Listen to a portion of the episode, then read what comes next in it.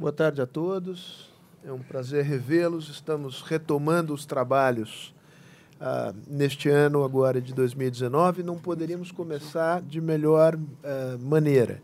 Eh, o tema é desnecessário salientar a relevância, a urgência desse tema e a qualidade dos palestrantes também eh, dispensa maiores comentários. O que nós combinamos aqui é que cada qual fará, falará entre 20 e 30 minutos, tem certa flexibilidade. É, não chegamos a nenhuma conclusão sobre quem começa. Com, senador. Posso começar. Então, comece. De acordo. Então, Anastasia começa, é, Paulo Arthur falará em seguida e depois a gente abre para perguntas da, da, da plateia e uma conversa com os palestrantes. Gostaria de agradecer o apoio dos patrocinadores da Fundação, especificamente da programação anual de seminários, cujas logomarcas estão expostas às minhas costas. Então, é, dito isto, passo a palavra ao senador Antônio Anastasia, vice-presidente do Senado Federal, recém-eleito, sem maiores delongas, e somos todos ouvidos. Muito obrigado. Muito, bem, muito obrigado, meu caro Sérgio, presidente Frederico, minhas saudações. Governador Paulo Arthur, é um prazer revê-lo, minhas senhoras, meus senhores. E falar para uma plateia tão distinta e tão seleta, normalmente já fica um pouco temeroso.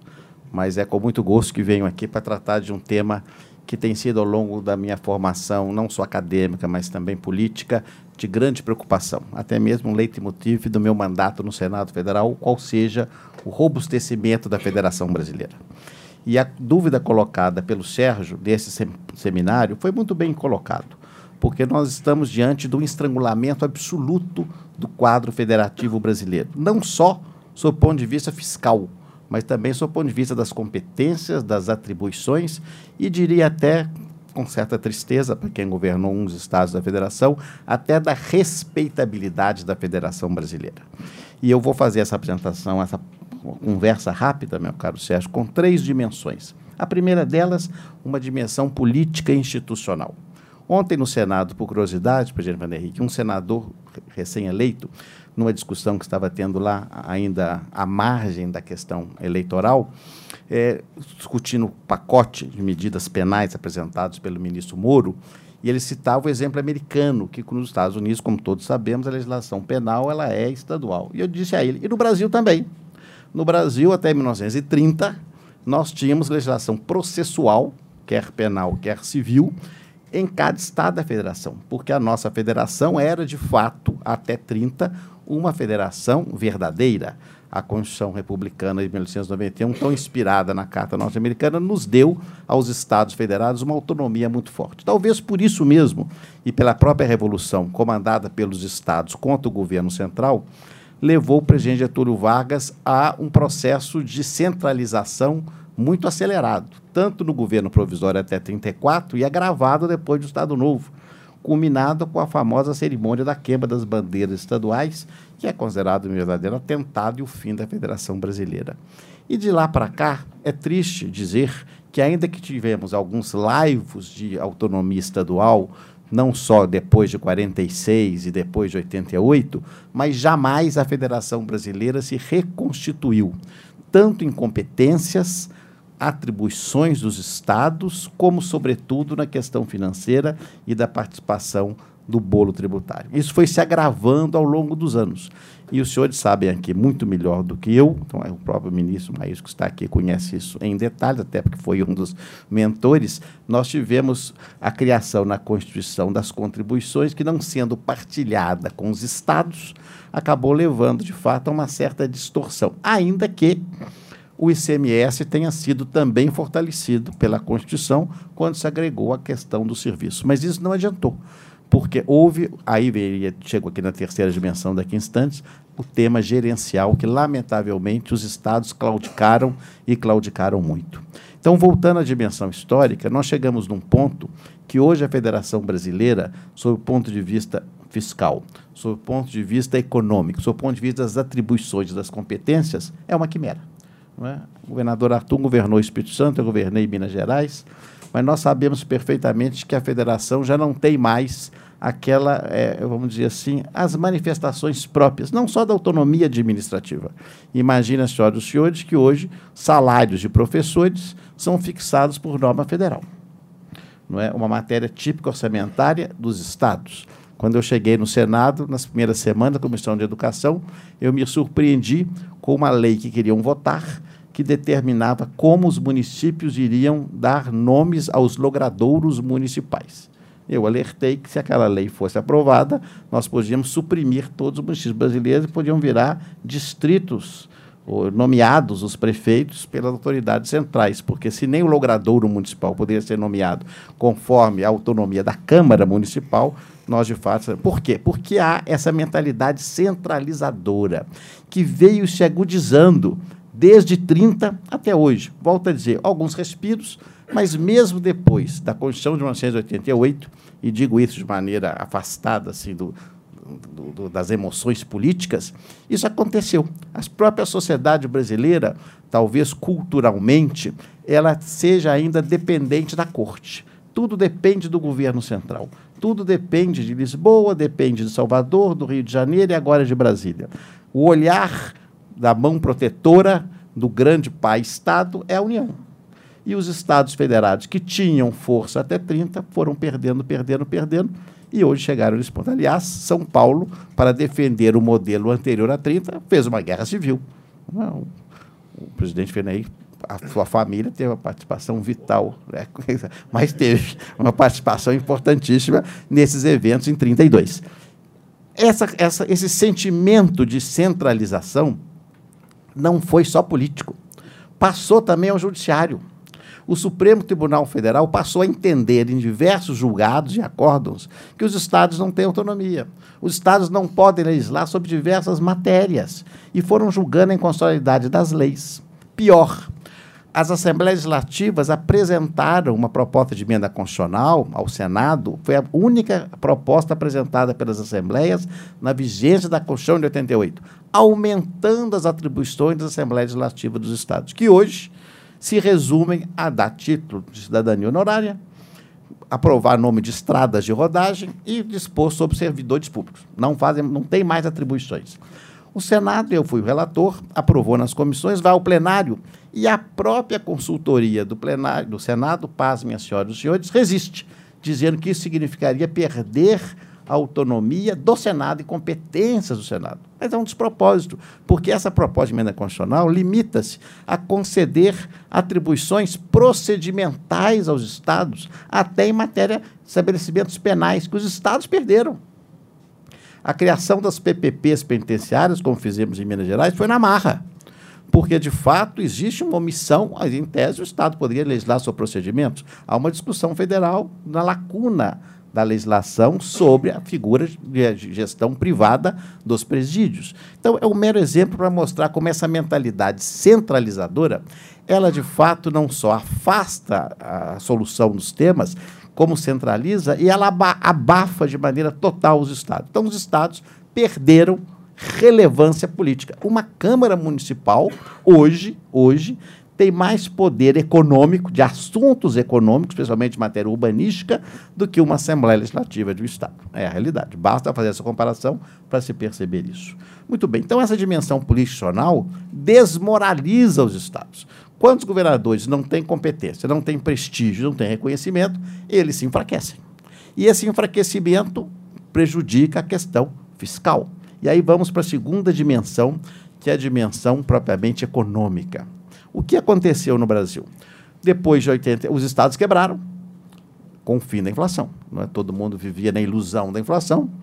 O presidente Fernando Henrique deu cabo com o plano real e os estados, a partir de 95, entraram numa bancarrota generalizada e foram salvos pela renegociação das dívidas e houve o reequilíbrio. Até porque naquela década de 90 ainda conseguiram, como dizem alguns, eles receberam um bilhete premiado porque as receitas estaduais subiram vigorosamente, especialmente de 99 a 2002, com o aumento grande que houve das tarifas públicas especialmente energia elétrica, especialmente telefonia, e os estados aumentaram as suas receitas de modo muito vigoroso, mas jamais se preocupando com o tema previdenciário, que agora nos assusta, especialmente os estados mais antigos, com centenas, dezenas de milhares de servidores em processo de apostadoria, com leis, aí sim, autonomia preservada, com leis muitas vezes benevolentes em matéria de categorias específicas, como na área das polícias, por exemplo. Dando um passo adiante, ocorreu que a situação econômica do início desse século, do século XXI, permitiu aos estados uma certa expansão de atividades econômicas. Tivemos ali 10 anos, pelo menos até 2009, de uma certa uma respiração. Houve ambiente razoável, conseguiu-se um grande número de investimentos, os empréstimos acorreram, não digo em abundância, mas em número satisfatório, a infraestrutura melhorou até chegar em 2009.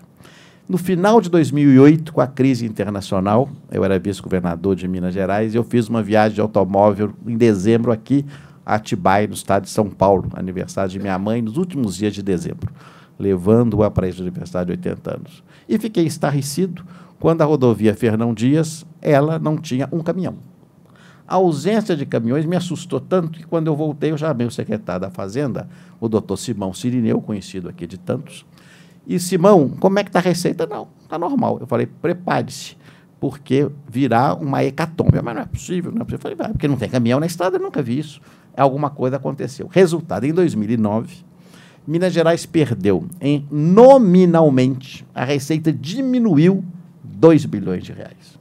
A receita de CMS do Estado caiu 2 bilhões. Isso nunca tinha acontecido antes e nunca aconteceu depois, mesmo na atual crise. Todos os anos, nominalmente, a receita vem subindo.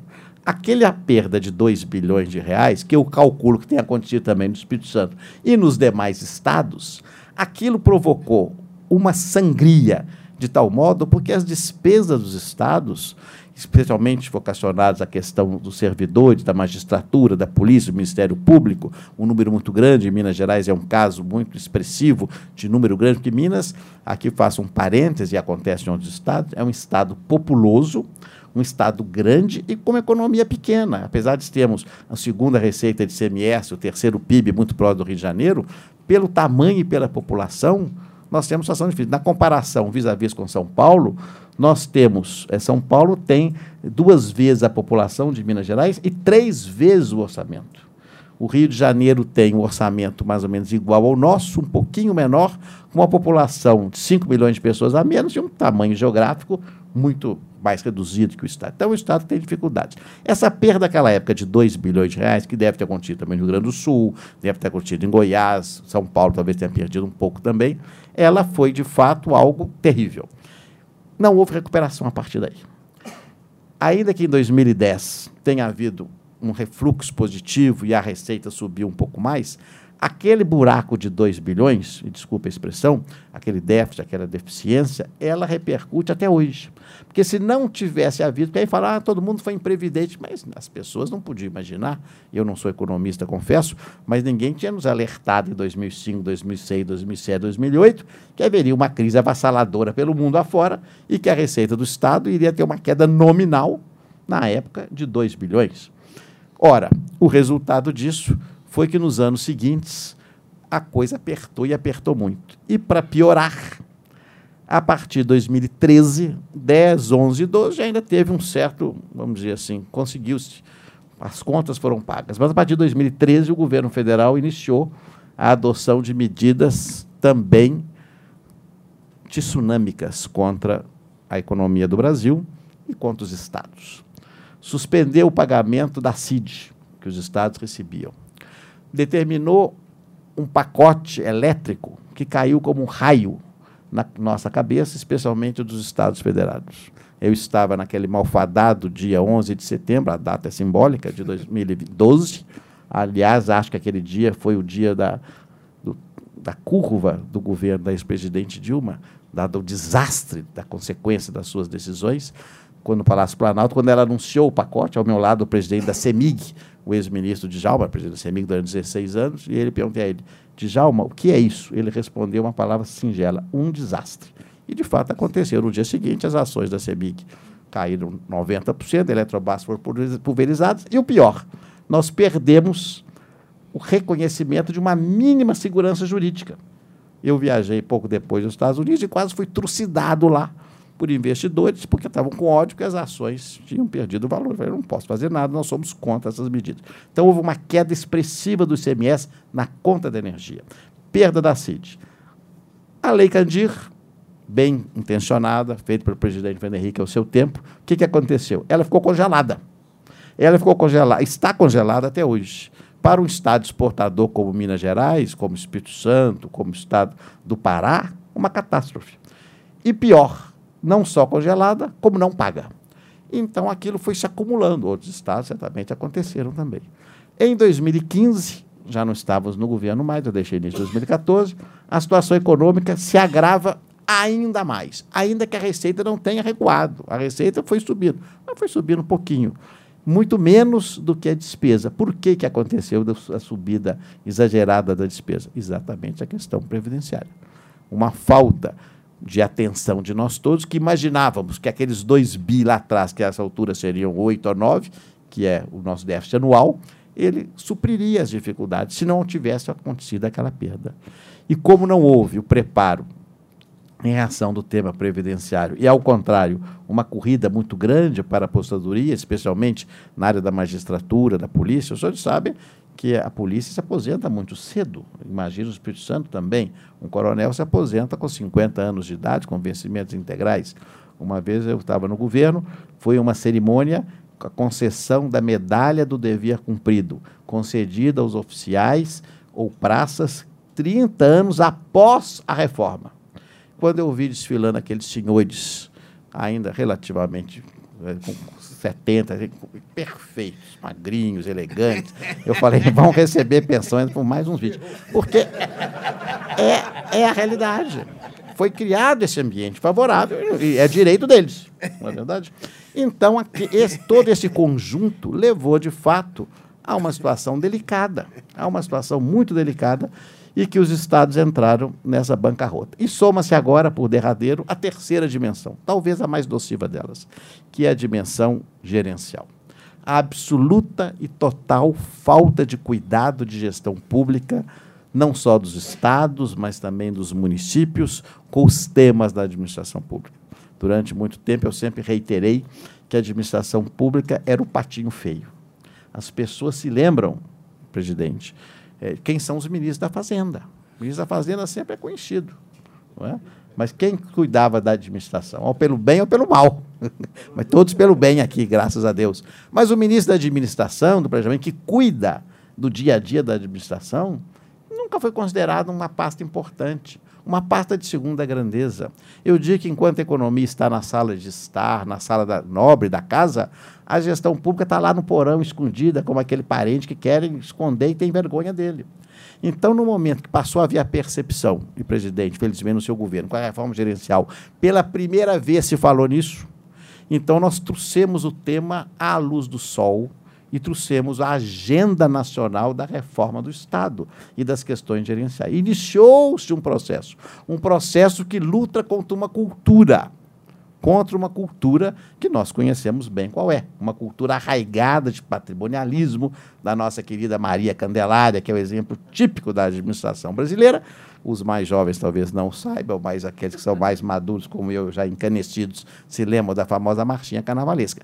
Então, o resultado é que a ausência total de instrumentos gerenciais hábeis no dia a dia da administração, sucumbindo à pressão patrimonialista partidária, política, leva eventualmente a uma outra hecatombe. E aconteceu. Por que, que a pessoa pensa, os governantes? Não vai acontecer agora, vai para depois. Empurra o abacaxi para frente. Vamos deixar o problema estourar para o futuro. E ali vira uma, uma bola de neve. Não havia a preocupação mais nítida com as questões relativas, com as questões relativas ministro André Calab, minhas saudações e meu respeito. É? Tudo bem? Entrada triunfal. operística. A ida, como se fosse. Mas então, a questão gerencial passa a ser a terceira dimensão, porque não houve esse destaque, essa preocupação dos gestores públicos com isso. Então, é a queda do avião. Nunca é um, uma causa só. Uma gestão antiquada, colonial, patrimonialista, com, não adotando plano de metas, não ter interesse contratando a larga, não é verdade? Por outro lado, um buraco orçamentário, financeiro, queda da receita, economia recessiva e ainda mais o desprestígio nos leva, meu caro Sérgio Faldo, ao enterro da federação, que acontece hoje. Os governadores estão desprestigiados do ponto de vista até político, porque não tem mais instrumentos e meios, ao contrário do que havia no passado. Então, o resultado é que nós temos uma dificuldade para tentar a refundação, que foi a indagação que nos fez, a refundação do nosso, da nossa federação. Como agora podemos dar um novo contorno ao federalismo brasileiro? A meu juízo, isso está casado, está irmanado de modo siamês com a revisão, e não vou entrar nisso aqui, porque senão é outra conversa, da revisão do nosso modelo político. Não é? Eu, pessoalmente, defendo muito, e sei opiniões muito contrárias, sempre as respeito, um semipresidencialismo à brasileira, não é? Um, dando mais responsabilidade ao Poder Legislativo, mas isso tem também de se estender aos estados através de um processo de descentralização. Que o presidente da República no Brasil, o presidente Fernando Henrique, o senhor melhor que ninguém sabe disso, é quase um, um monarca imperial com a centralização. E é interessante que é um monarca que, para governar, ele tem atribuições imensas, mas ele acaba fazendo com o Congresso as, as, alianças políticas que muitas vezes o fragilizam. Mas em relação à federação, a federação fica curvada. Eu me lembro, quando eu era governador, eu ficava estarrecido e falava isso publicamente, como a presidente da República, ao meu tempo, a ex-presidente, e a Minas Gerais entregar trator em municípios. É algo que não ia cabia na minha cabeça. Como que o presidente da República vai fazer entrega de trator? Questão local, não é nem o governador do estado, nem deveria ter cerimônia para trator, mas, de todo modo, demonstra absoluta fragilidade que os estados não tinham condições de comprar tratores. Não é?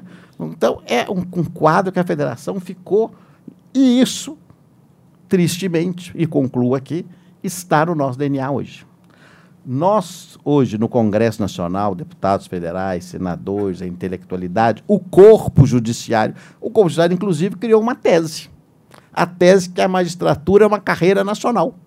Decisão do Supremo. A magistratura não é estadual, ela é nacional. Isso não está na Constituição. Os senhores não votaram isso na Constituição. Isso foi uma criação pretoriana para garantir as questões, etc., mas criou-se essa ideia. Da mesma hora que fez para a magistratura, o Ministério Público segue, evidentemente, a mesma trilha. Quer dizer, isso, se fosse concebido no regime anterior a 30, eu digo só para efeitos comparativos, acadêmicos e constitucionais, um despropósito. Onde está a autonomia do Estado? Porque um, um, professor antigo de Minas Gerais, catedrático, professor Raul Machado Horta, tem uma obra clássica da década de 50 que ele diz claramente que a característica marcante da federação é a autonomia administrativa e política dos entes federados. Onde está a autonomia administrativa? Se salário de professor é fixado pela União, se a carreira da magistratura do Ministério Público é carreira nacional, se tudo está vinculado, se não há autonomia, se hoje a política pública de saúde, do meio ambiente e da educação é fixada pelo governo federal. O que sobra aos estados federados? Então, nós caminhamos para nos transformarmos em províncias. Pode até ser uma solução. Vários estados são unitários e funcionam bem também. Pode ser uma decisão, mas não é isso que está na nossa Constituição.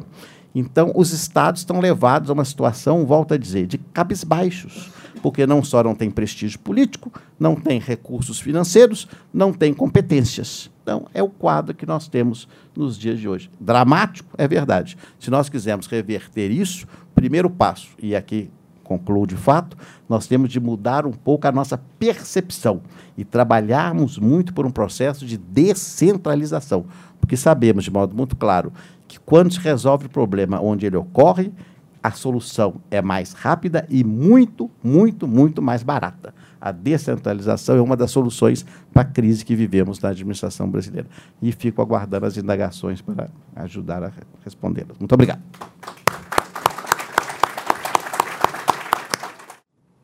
Queria, queria, antes de mais nada, cumprimentar todos os presentes, registrar a alegria de estar aqui com vocês,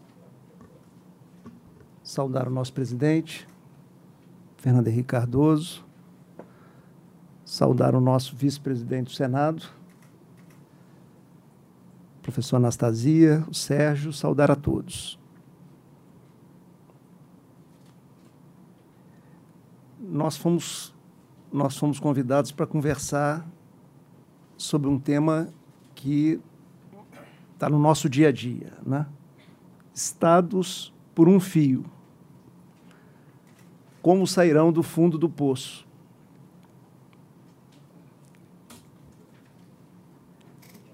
Eu queria, antes de mais nada, alertar que a crise fiscal ela não pertence aos estados. Quer dizer, todos nós sabemos da dimensão da crise fiscal do nosso país, gravíssima. Pouco se fala da crise em curso dos municípios brasileiros. Então, essa é a minha primeira observação. Da onde vem essa crise? Vem de problemas conjunturais. O professor Anastasia trabalhou uma parte desse tema. A crise de 2008, que eu vivi como governador no mandato passado,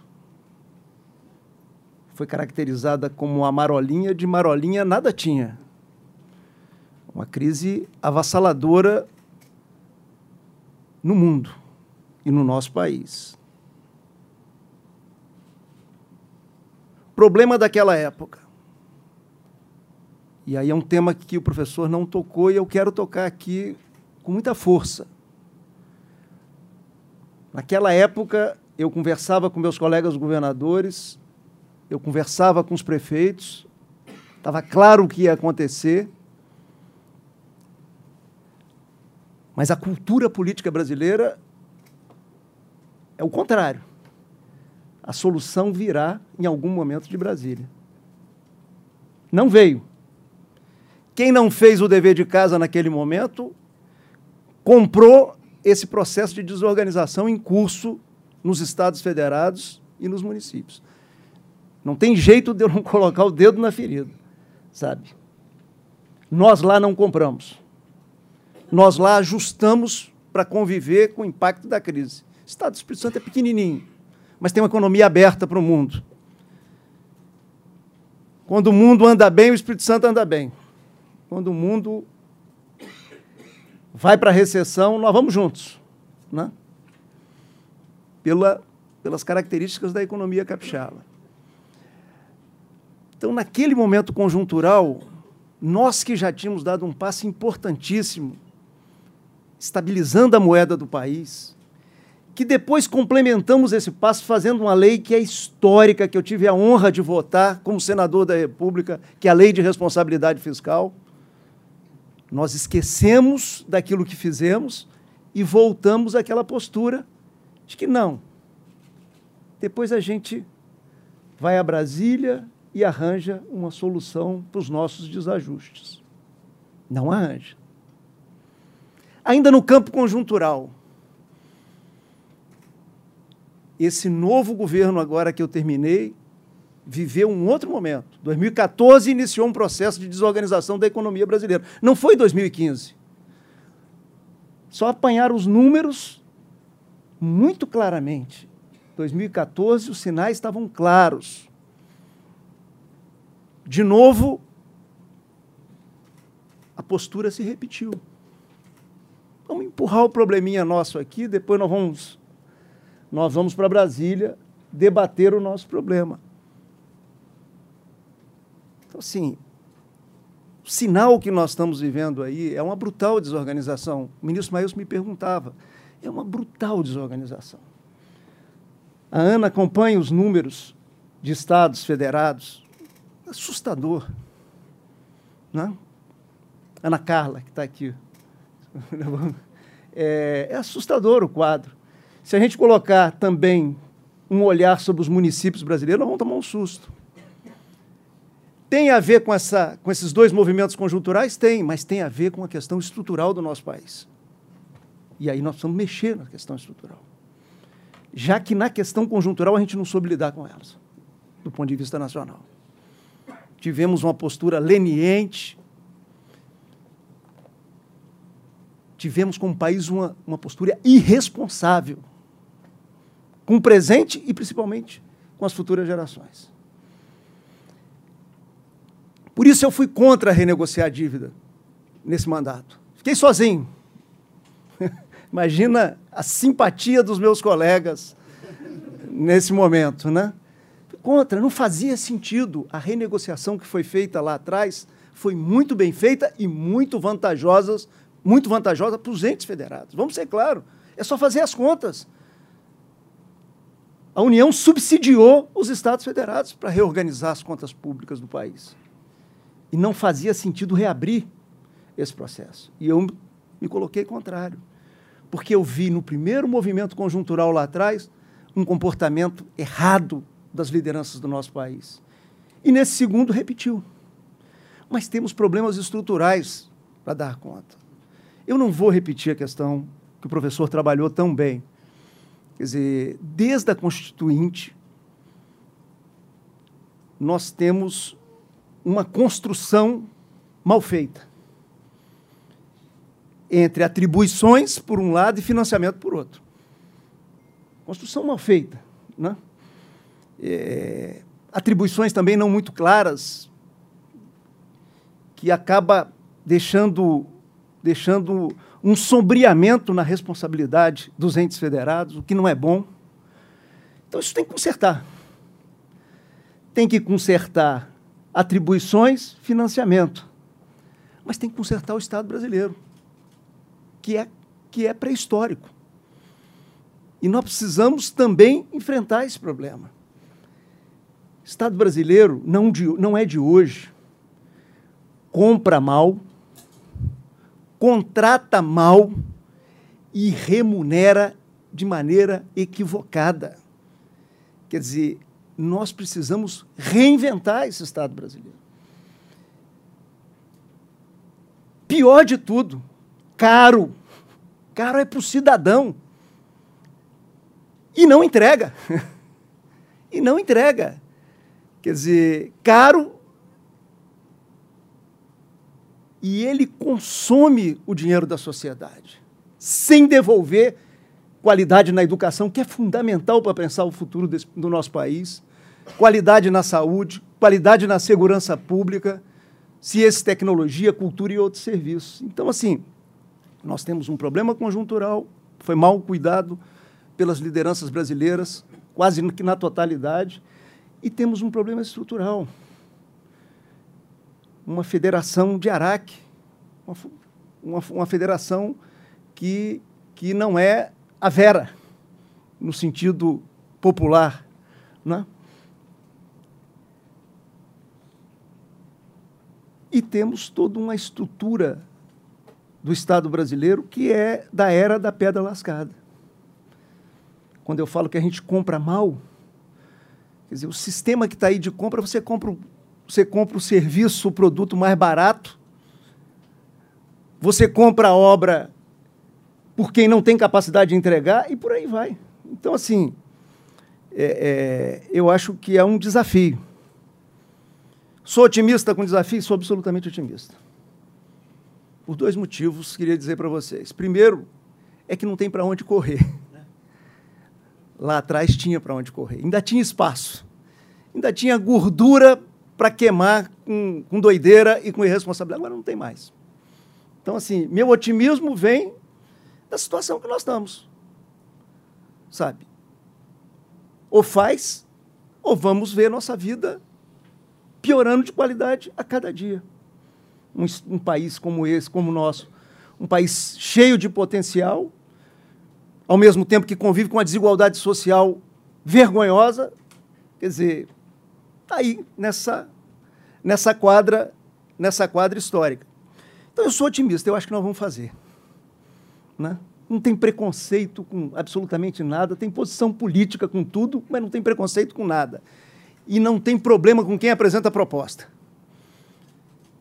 Não tenho problema com quem apresenta a proposta. Não estou preocupado se quem vai apresentar a proposta é de direita, é de centro, é de esquerda, é de centro-esquerda. Sabe, se for boa proposta, tem meu apoio. Se for para modernizar esse país, conte comigo. Sou pequenininho, aliás, sou baixinho também. Sabe? Não, Minas, Minas, Minas, doutor, não tem negócio de Minas, Minas é Minas. Não, senhora. É, mas conte comigo Né? Quer dizer, a minha esperança vem, primeiro, do impasse que nós estamos. Impasse. Nós temos que colocar nossa inteligência, nós temos que colocar a nossa capacidade de liderança. Liderar não é ser Maria vai com as outras.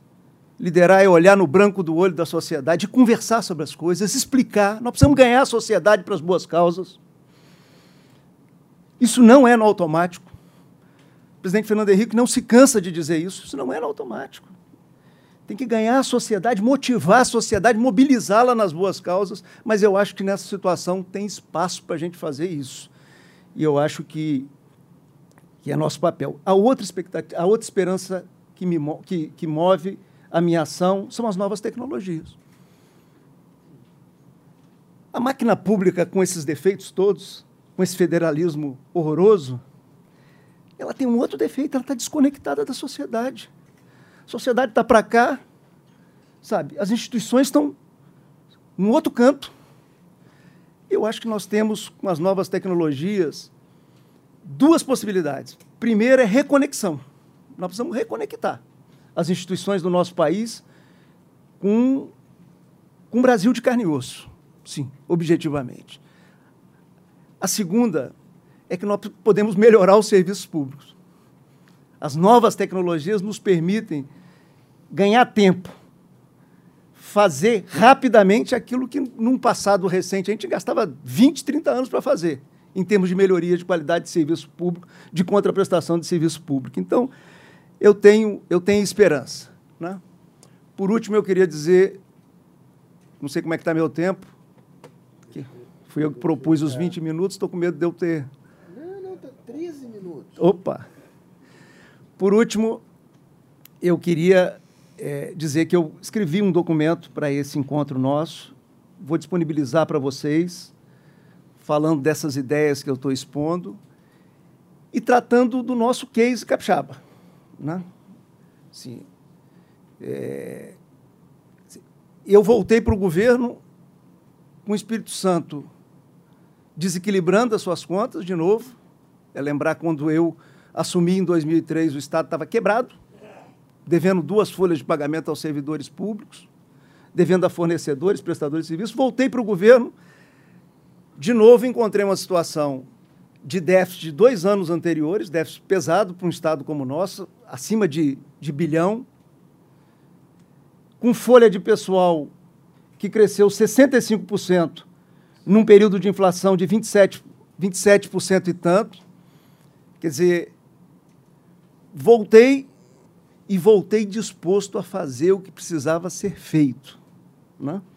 Conversando muito, desde a campanha, dialogando muito, na campanha já falando para as pessoas o que eu ia fazer, que eu ia reorganizar as contas do Estado.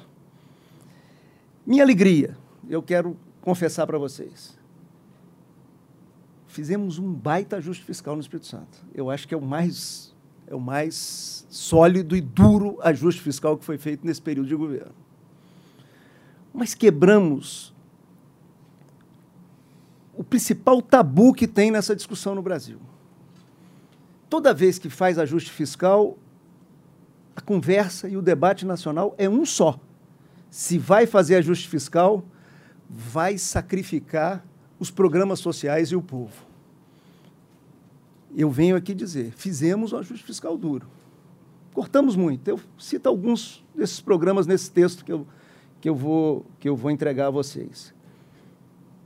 Mas nesse período de quatro anos de governo, fazendo ajuste fiscal, nós tivemos um maior, melhor, melhor em termos de qualidade, avanço da educação pública fornecida pelo governo do Estado nos últimos anos no Estado do Espírito Santo.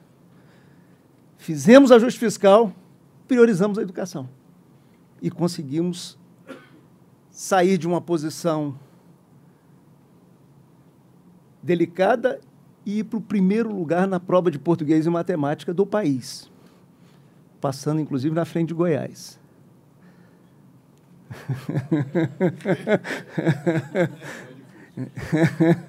é, fazendo ajuste fiscal, cortando tudo que podia cortar, né? reduzindo cargo comissionado, reduzindo contratação por tempo determinado de funcionário público, renegociando incentivo fiscal, diminuímos incentivos fiscal, fiscais nesse período, renegociando contratos, parando de fazer concurso público nesse período, suspendendo, suspendendo aumento e correção salarial dos servidores, nós conseguimos melhorar a educação do Estado do Espírito Santo. O IBGE soltou os números esses dias na área de saúde com dois indicadores importantes. Espírito Santo com a menor mortalidade infantil do país e com a segunda expectativa de vida do país, atrás de Santa Catarina, mas quase, na linguagem da política, quase no empate técnico com Santa Catarina, inclusive quando, quando já viveu mais de 65 anos, que eu sei que não é o caso de ninguém que está nesse ambiente, já o Espírito Santo está em primeiro lugar a partir de 65 anos em termos de expectativa de vida no país. Dentro da margem de erro. então, assim, fazendo ajuste fiscal, melhorando o serviço público, melhorando a contraprestação de serviço público. Todos sabem que o Espírito Santo tem um desafio na área de segurança pública. Eu, eu administrei o Estado agora, tive que administrar uma greve da Polícia Militar. Sabe? Duríssima e ali é, é aquele botão. Se você apertar o botão errado, você vira Rio de Janeiro. Eu não vou falar Minas Gerais em respeito. Se apertar o botão errado, você vira Rio de Janeiro. E nós não apertamos o botão errado. Quando a greve da Polícia Militar eclodiu, eu estava aqui em São Paulo operando de um câncer na bexiga. Voltei para cuidar da greve. Voltei operado, em condições ainda de recuperação, Voltei para cuidar da greve porque não poderíamos errar naquele momento. E conseguimos conduzir. E eu vou dar um indicador de segurança pública aqui, do último ano de governo. Na hora que nós fechamos, fechamos o governo, nós conseguimos diminuição de homicídio no Espírito Santo, que foi a maior diminuição, está no texto que eu estou entregando a vocês, foi a mais importante redução de homicídios no Espírito Santo nos últimos 29 anos. Então, assim, é, dá para fazer a reorganização das contas públicas, dá para ter foco naquilo que é fundamental para a vida do nosso povo e da nossa gente. Então, assim, é, eu paro por aqui, né? Fico à disposição para a gente conversar aí junto, debater, né? É, mas, assim, minha palavra é uma palavra, volto a dizer, é, positiva em relação ao país. Nós fomos para a beirada do barranco. Tinha gente que não estava vendo isso. Acho que hoje a nação está vendo isso. Nós estamos ali. Nós não vamos cair nesse barranco. Nós vamos ter racionalidade e eu acho que a gente vai ter a capacidade de dialogar, de conversar, de convencer, de mobilizar, de retomar o elo das reformas estruturais que foi perdido ao longo desses últimos anos e ter capacidade de reorganizar as contas públicas do país de modernizá-lo e criar base, criar condições para que a gente possa transformar o imenso potencial que esse país tem, e não é pequeno, em emprego, renda, em oportunidade, principalmente para os jovens brasileiros que precisam voltar a acreditar no nosso país. Paro por aqui, fico à disposição de vocês. Então eu peço que as perguntas sejam concisas para dar tempo do maior número de pessoas uh, fazerem perguntas. Começo pelo ministro Maelso da Nóbrega. Espero o microfone. Muito obrigado, em primeiro lugar. Meus parabéns por as excelentes exposições dos dois eh, governadores. Ah, trouxeram elementos fundamentais para uma grande reflexão sobre não apenas a crise dos estados, mas a reforma do Estado. Né? Eu queria, na verdade, fazer um depoimento aqui, porque eu fui autocitado pelo, pelo senador, né, é, sobre a criação das contribuições. O depoimento é no sentido de explicar o que aconteceu. Ou seja, a percepção geral até hoje, particularmente dos estados, é que a criação das contribuições foi uma ação centralizadora da União. Ela foi uma reação da União aos efeitos da Constituição de 88. Porque a Constituição de 88 ela caminhou para a descentralização, que era desejável, mas o fez de forma desastrada. Certo? Primeiro, porque concentrou a transferência de recursos da União nos dois tributos de maior produtividade, o imposto de renda e o IPI. metade desses tributos passaram a ser partilhados com estados e municípios. Em segundo lugar, porque simultaneamente aumentou brutalmente a responsabilidade do Estado com vantagem para servidores públicos, aposentadorias generosas, aumento das vinculações de receita a despesas, que amplificaram ao que já era grave a rigidez orçamentária da União. E naquele momento, o, o, o Ministério tinha sido derrotado, o Ministério da Fazenda, o governo, o presidente Sarney não tinha capital político para negociar um, alguns pontos fundamentais na área fiscal da Constituição. Nós alertamos as comissões, tivemos aliados no, no deputado Francisco Dornelles, que era o presidente da Comissão de Tributação, o, o, deputado José Serra, então deputado que era o relator da comissão, mas fomos derrotados. Não é? E não havia alternativa se não recorrer a um remédio menos amargo, porque para cumprir as obrigações que a Constituição havia imposto à União, sobretudo com a incorporação de 400 mil servidores a, a, a, ao regime jurídico único, recorrer, como era, como era costume, ao imposto de renda, significava cobrar o dobro, porque metade iria para estados e municípios, o que agravaria a situação. Então, a saída foi criar contribuições que mimetizaram o imposto de renda, a contribuição social sobre o lucro líquido, no fundo é o imposto de renda, só que fica 100% para a União. Então, eu acho que isso agravou a qualidade do sistema tributário, mas evitou um agravamento do no campo fiscal. Né? Portanto, o, e, e, finalmente, o, o, outro depoimento, mais um, uma análise que tenho feito, né, da questão da descentralização. Eu acho que a descentralização é desejável, mas não é um desafio pequeno porque a descentralização tem sido entendida, pelo menos do que eu enxergo, desde que acompanho esse assunto há 30, 40 anos, a descentralização é sempre interpretada como transferência de dinheiro da União para estados e municípios. Né? E, e hoje esse processo se esgotou. 98% dos gastos primários da União são obrigatórios em pessoal, previdência, educação e saúde.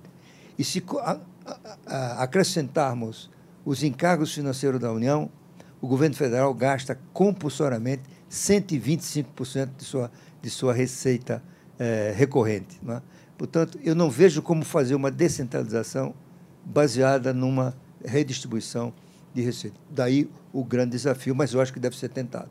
É isso. Muito obrigado. Muito bom. Roberto, com o microfone, por favor. Bem, é, os senhores sabem aqui, alguns devem saber que eu sou mineiro. Eu não gosto de contar muito, não, que o pessoal fica com inveja, se até uma coisa assim.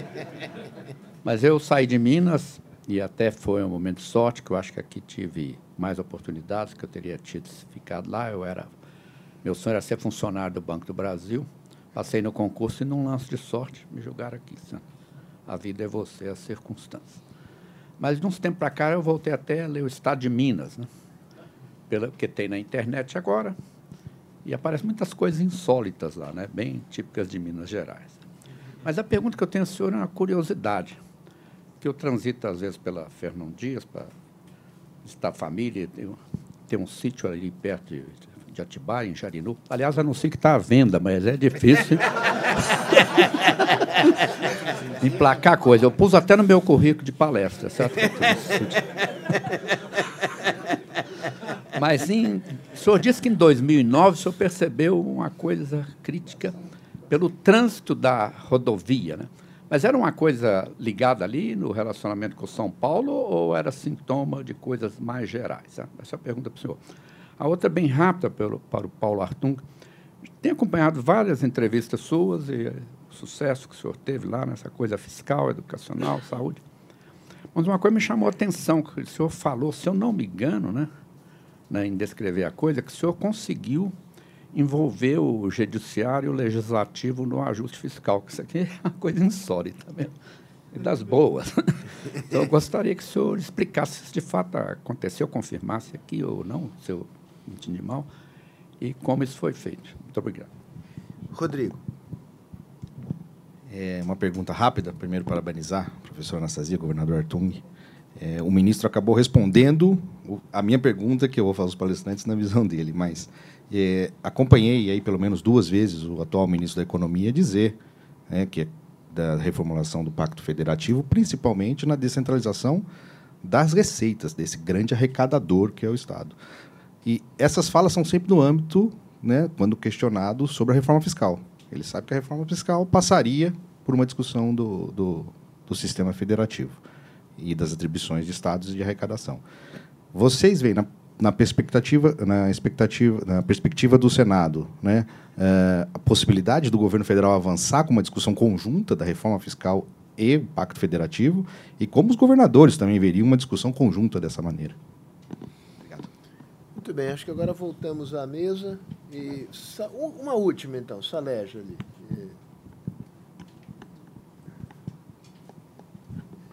Primeiro, uh, Minas é grande, mas não tem mar, né? Não tem praia, não tem mar. Né? Eu, eu uh, primeira pergunta, primeiro pediria ao senador Anastasia para explicar um pouco sobre o projeto que foi dele, que é a Escola de Governo, e que eu acho que, inclusive, aliança com o que acho que foi um, exemplo muito interessante e muito importante. O segundo, sobre políticas econômicas uh, das, dos estados. Uh, governador Hartung mencionou a, a, a renúncia fiscal, incentivos fiscais quanto que os estados têm as políticas que levam a isso. Por exemplo, nós temos um caso hoje, 74 empresas de São Paulo esperando buscar sair da fronteira de São Paulo para uh, nenhum outro lugar de Minas do que Extrema, de onde todos os diretores gerentes moram em São Paulo, nem moram em Minas Gerais. E o Estado dando os incentivos. Quanto que isso contribui ou não contribui para isso? Para essa, essa, vamos dizer, para questão financeira e fiscal dos estados. E a terceira é o seguinte: uh, no caso específico do estado de Minas Gerais, a Assembleia e Judiciário custa mais do que todo o sistema de educação, salvo engano. Como que esses desequilíbrios que se faz? Eu, na época, fui presidente da Federação das Indústrias, que foi chamado eh, do Fernando Henrique Cardoso, que nem sabia o que, que é essa palavra, porque falei muito sobre a Assembleia Legislativa e o Estado ia declarar o default. Né? Como é esse equilíbrio que pode ser feito, que não só depende do governo federal? Obrigado. Muito bem, pela ordem, senadora Anastasia. Responde todos, né? Sim, responde a todos. Muito obrigado. Eu primeiro queria cumprimentar o ministro Mailson e a pergunta, a observação que ele fez se refere à pergunta que o doutor Rodrigo também apresentou, que é a descentralização. Eu não defendo a descentralização tributária. Eu defendo a descentralização, em primeiro momento, da mentalidade. É o que nós não temos hoje. Hoje, independente do ministro falar em termos tributários, não há no governo federal atual, nem nos anteriores, até todos, lamentavelmente, a visão da descentralização. Por quê? Porque não há uma pessoa em sã consciência, pelo seu caráter humano, que gosta de perder poder. É uma questão sociológica. O poder significa reconhecimento, respaldo, prestígio. E a descentralização significa exatamente a perda desse poder. Então, no momento que nós percebemos, a sociedade brasileira, que esse é um poder efêmero, que ele não leva a nada a não ser a decadência dos serviços públicos, a impossibilidade absoluta. O governador Arthur foi muito feliz. Temos zonas sombreadas, a questão do meio ambiente é um característico que aconteceu agora em Brumadinho da fiscalização. É de quem? É do município, é do Estado, é da União, é o Sistema Único de Saúde, que esse até funciona, em tese, com a participação de todos os, os entes da federação. Então, existem superposições. Patrimônio histórico é um pesadelo. Ora, um tombamento municipal, um tombamento estadual, um tombamento. É conflitos entre eles, porque nós não temos a clarividência de distinguir não só as competências, mas temos uma mentalidade de descentralização. Ao contrário do norte-americano, que a mentalidade dele é dele, a descentralização, quem manda é o Estado o que sobra é a União, aqui é o inverso. Não é a União faz tudo e alguma coisinha o Estado. Quando nós mudarmos isso, aí sim é possível uma revisão do Pacto Federativo, tão falado, com maior amplitude, para discutir quais são as atribuições que realmente podem ser implementadas pelo Estado. É correto haver um currículo nacional minucioso e detalhado que imponha o mesmo currículo do Rio Grande do Sul ao Acre? É correto ou não? Tem que ser discutido. A professora Gilda está aqui, estava tá, aqui até há pouco. É? Então, é o exemplo. Então, nós temos que mudar primeiro. E depois, num segundo momento, aí sim, dentro dessa visão nova, se nós vamos centralizar o que cabe a cada um, o quinhão é suficiente para lastrear as atividades ou não? E aí, de fato, faz uma revisão. Claro que isso não é do dia para a noite, por isso que eu acho que essa ponderação que o ministro faz talvez seja para agradar os governadores e tentar cooptá-los para que no Congresso haja um apoio à reforma da Previdência, em especial que eles também estão aí hemorrágicos para verem aprovada. Então, é um ponto é, fundamental. Não me parece que há hoje condições de votar o Pacto Federativo porque o Congresso, eu percebo isso, é, muitos aqui foram também congressistas, são congressistas, da, da dificuldade de uma pauta concomitante. Eu, pessoalmente, não vejo dificuldade, dei uma entrevista ontem sobre isso, mas normalmente eles gostam de tratar tema por tema, mas nada impediria que houvesse uma concentração maior. Ministro Roberto Macedo, o, o caso que eu relatei é porque a rodovia Fernão Dias une os dois maiores polos industriais do Brasil, que é Minas e São Paulo. Então a rodovia é apinhada de caminhões. No momento que eu fiz uma viagem em dezembro de 2008 e não vi caminhão nenhum, é o sintoma evidente que havia uma, um colapso da economia que refletiu. Hein? Não, era dia útil, evidentemente. Tanto que eu assustei muito. Eu chamei o Simão e ele falou: não, receita não caiu. Mas vai cair, como de fato caiu muito, é a observação. E, e esse é o ponto. O doutor Salege, primeiro, diz que Minas não tem mar. Mas há um famoso poeta que diz que o marulho é o som que faz o mar, lamentando não banhar Minas Gerais. Então, além de termos mar de Espanha, né, entre outros, e o mar de Furnas e Três Marias. A escola de governo que ele menciona foi uma iniciativa que, de fato, fizemos ao nosso tempo com muito empenho, extremamente exitosa, no âmbito da Fundação João Pinheiro, e que tem lá a melhor formação de quadros para a administração pública do Brasil. É um concurso público que é ao mesmo tempo vestibular e se forma ali, claro, inspirado na ENA francesa, um corpo gerencial. E foram eles que fizeram o famoso choque de gestão, que pôs Minas em padrões razoáveis, e à época dos nossos 12 anos, em primeiro lugar no DEB, inclusive, da educação, resultado do trabalho destes jovens, que agora estão sendo resgatados, felizmente, novamente, pelo novo governo do Estado de Minas Gerais. É, e vários deles estão no governo federal em diversas funções. A questão dos incentivos fiscais é outro drama. Por quê? No caso específico de Minas Gerais, como aconteceu no caso do Espírito Santo com a Guerra dos Portos, por exemplo, que foi também famigerada, terrível, Santa Catarina Espírito Santo, com os demais estados. No caso do sul de Minas, e Salésio Conferenda Fieng, ao tempo do presidente Tamarco, que era quando era governador, se lembra disso. O estado de Minas tem uma economia calcada basicamente na agricultura, extremamente diversificada e sólida, e na mineração. A indústria siderúrgica. Mas a indústria diversificada como São Paulo nós não temos. Estou aqui falando com os mais doutos economistas do país. Então, evidentemente, há uma responsabilidade em Minas, assim considerada, quer do poder público, quer do setor privado, de estimular a cadeia produtiva como inteiro. Havia uma frase terrível que eu repito do tempo do governo Magalhães, duas, que Minas trabalha em silêncio, péssimo né, nos dias de hoje do marketing, etc. E a segunda, que é pior ainda, o mineiro trabalha assim, a segunda que é pior, Minas exporta mineiros e minérios. O presidente lembra dessa frase, não é? Porque exportava minérios bruto, in natura, não é? através dos portos do Espírito Santo, e os mineiros de alta qualidade que saíam do Estado para fazer a vida fora, porque não tinham oportunidade em Minas Gerais. O próprio Stefan testemunha disso também. Resultado: há uma obsessão no Estado de agregar valor aos nossos produtos, da cadeia inteira tiro minério, siderurgia, indústria automobilística, automóveis, locomotiva, como temos, helicópteros.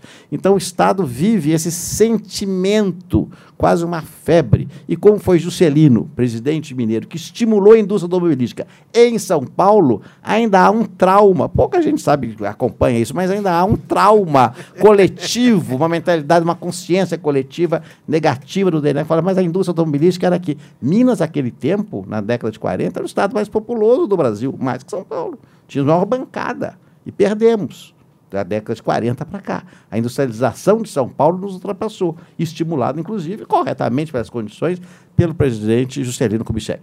Então, há, meu caro Salés, esse estímulo. Agora, como trazer? Ninguém vem, graciosamente, Então, o estímulo, a, a, lembra bem, a Batalha da Copenhague é um exemplo. Quase brigamos por causa disso. A vinda da fábrica da Copenhague saiu. São Paulo é o exemplo mais simbólico. E foi para a fronteira. E agora se estende ao longo, não só de Extrema, até Pouso Alegre, no eixo da rodovia Fernão Dias. É natural, porque é uma concentração muito grande de São Paulo. Então, há uma busca para fora como aconteceu com a própria Fiat, que saiu de Minas, uma parte dela, e foi para Pernambuco, também uma matéria, uma famosa medida provisória feita de encomenda. Mas tudo isso é, faz parte do, do que aconteceu. Agora, a guerra fiscal, eu, pessoalmente, todo o tempo disse isso e dizia, eu acho que o governador Arthur é uma coisa, não há nada mais nocivo para os estados. Mas se você se recusa a participar dela, naqueles modos que ela existe, você é crucificado, você não sai na rua. O dirigente da Federação das Indústrias, da Federação do Comércio, a área do Triângulo Mineiro, matam qualquer político. Não, eu não vou participar da guerra fiscal, vou fechar os olhos. Você é a exceção, mas sabe que eu estou dizendo a verdade. Não, é? não há como. A indústria, as indústrias de laticínios da zona da Mata Mineira, todas foram para o Rio de Janeiro. A famosa, a famosa Lei Rosinha. A Rosinha zerou o ICMS de leite. As, a, a, a, Rosinha garotinha. Então saíram do, da zona da mata, que é onde tem o leite, e foi para o lado de lá da fronteira. Resultado, a Zona da Mata é revoltada com isso. Aí tivemos adotar normas exatamente para contrabalançar. É, é o que, que acontece isso? É resultado de quê? Exatamente da patologia da Federação Brasileira, do mau funcionamento do CONFAS. Na cara secretária conhece isso muito bem, melhor do que nós, das distorções do próprio governo federal, que nessa hora não arbitra o que devia arbitrar, e isso vai se acumulando e o resultado é que a guerra fiscal é um prejuízo imenso ao próprio cidadão, porque aí há um, há um incentivo no valor exagerado. A questão da Assembleia e do Judiciário, a lei de responsabilidade fiscal é um avanço extraordinário, o governador Artung lembrou muito bem. Mas ela cometeu, a meu juízo, me perdoe, ministro Calab, talvez na época, um, um pequeno equívoco. Ao colocar o percentual dos poderes, o gasto pessoal, como se fosse um piso ao mesmo tempo teto. Como não estão gastando aquele percentual, todo mundo gasta aquilo. Então, como se fosse uma autorização que veio na LRF para que a Assembleia gastasse com o Tribunal de Contas 1,2, que o Judiciário gastasse 3, etc. Então, o resultado, a considerar aquilo, está dentro desse percentual, é nosso. Mas aquilo não era assim, era um máximo, não era por direito automático. E pior, a lei não deixou expressa, e eu, quando falei isso, quase me mataram também, que se inclui nesse percentual o que vem de exercícios anteriores, não está lá. E o resultado, não se paga um encargo de um determinado ano, o judiciário mineiro, como de outros estados, paga a diferença de URV. Até hoje. Tem eh, procuradores, magistrados daquela época que têm patrimônio a receber, recebe por mês, de valor que veio do URV, ganha na justiça. O executivo perdeu, mas o judiciário ganhou, o Ministério Público. Então, a paga de diferença de URV. Não sei se em São Paulo existe isso, mas. É. Exatamente. Então, o resultado é que há uma distorção, que foram, eles consideram autorizados pela legislação. Agora, com a queda da receita, claro que se ajustam, mas os valores são expressivos por conta disso. Então, são essas que eu anotei. Obrigado eu vou tentar fazer algumas observações complementares. É, quando, eu, quando eu me elegi da última vez, 2014, nós, nós já estávamos com a peça orçamentária já tramitando na Assembleia Legislativa. E eu escolhi a Ana Paula Vesco para ser nossa secretária da Fazenda, e ela montou um grupo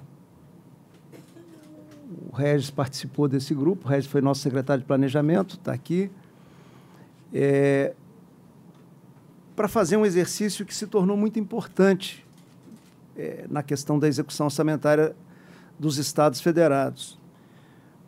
Para olhar se a estimativa da receita feita para aquela peça orçamentária batia com, com o ambiente da economia.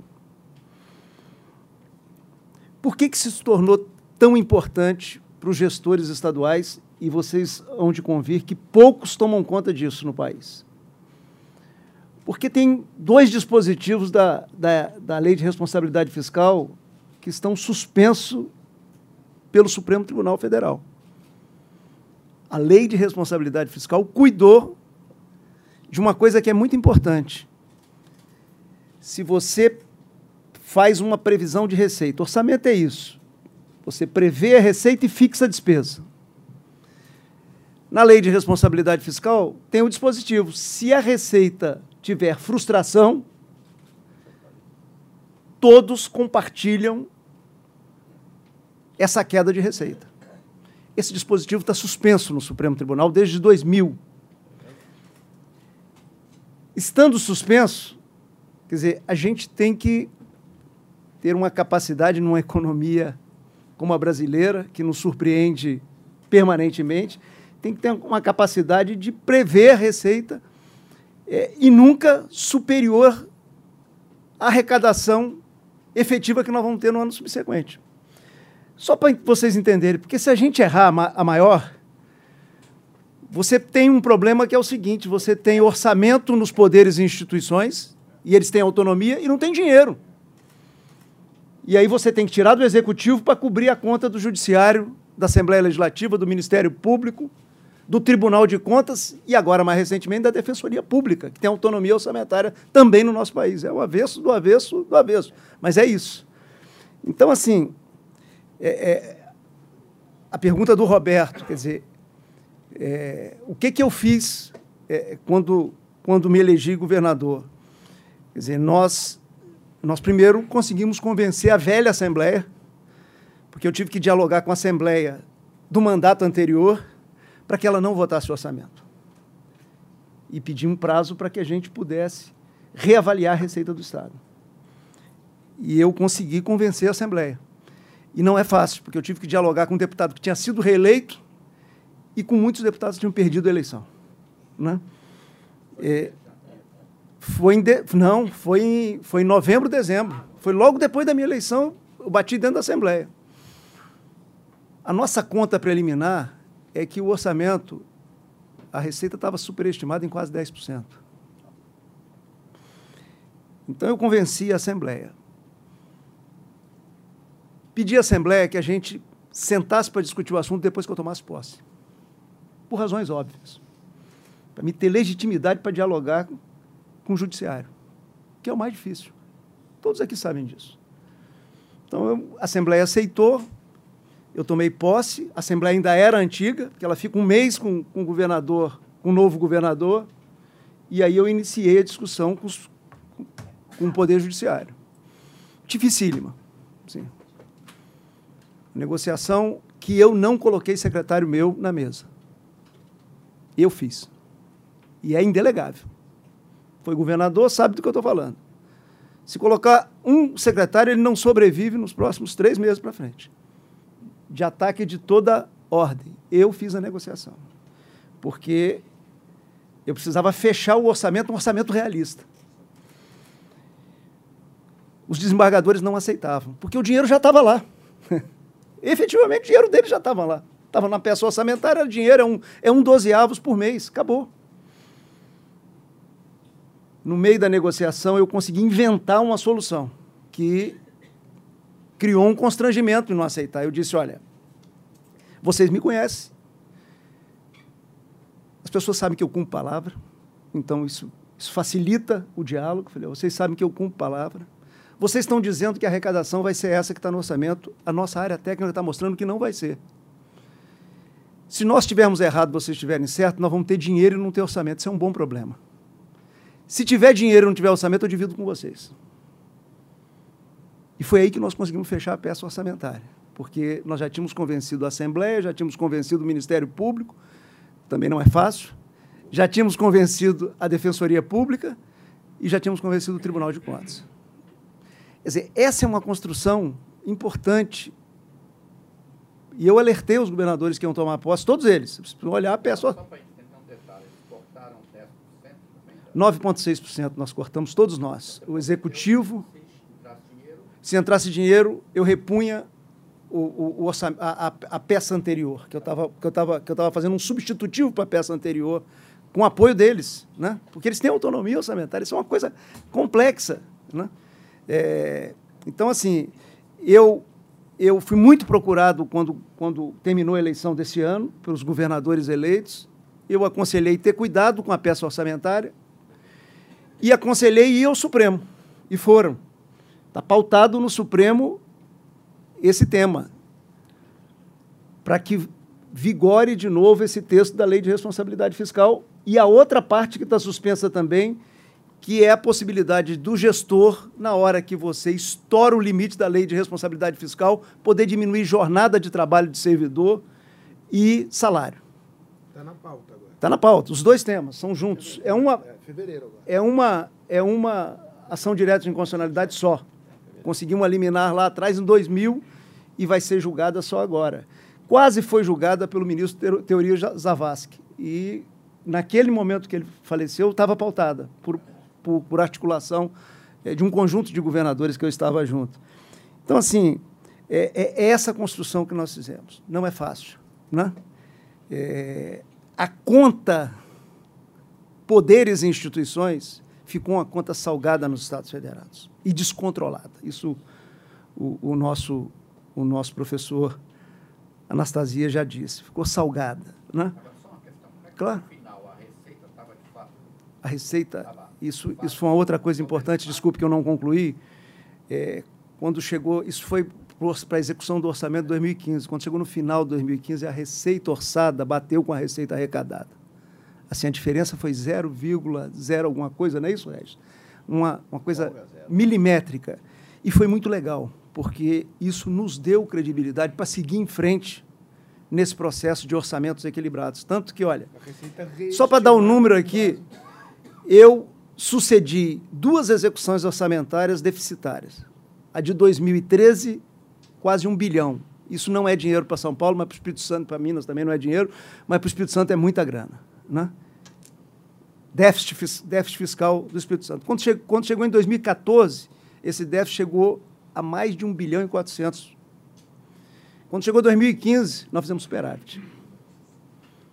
172, se eu não me engano, 177 milhões, pouquinho, mas fizemos superávit. Quando chegou 2016, que aí foi o pior ano econômico no Espírito Santo, porque aí parou Samarco, que dá prejuízo para Minas, mas dá um prejuízo enorme para o Espírito Santo, é 5% do PIB capixaba.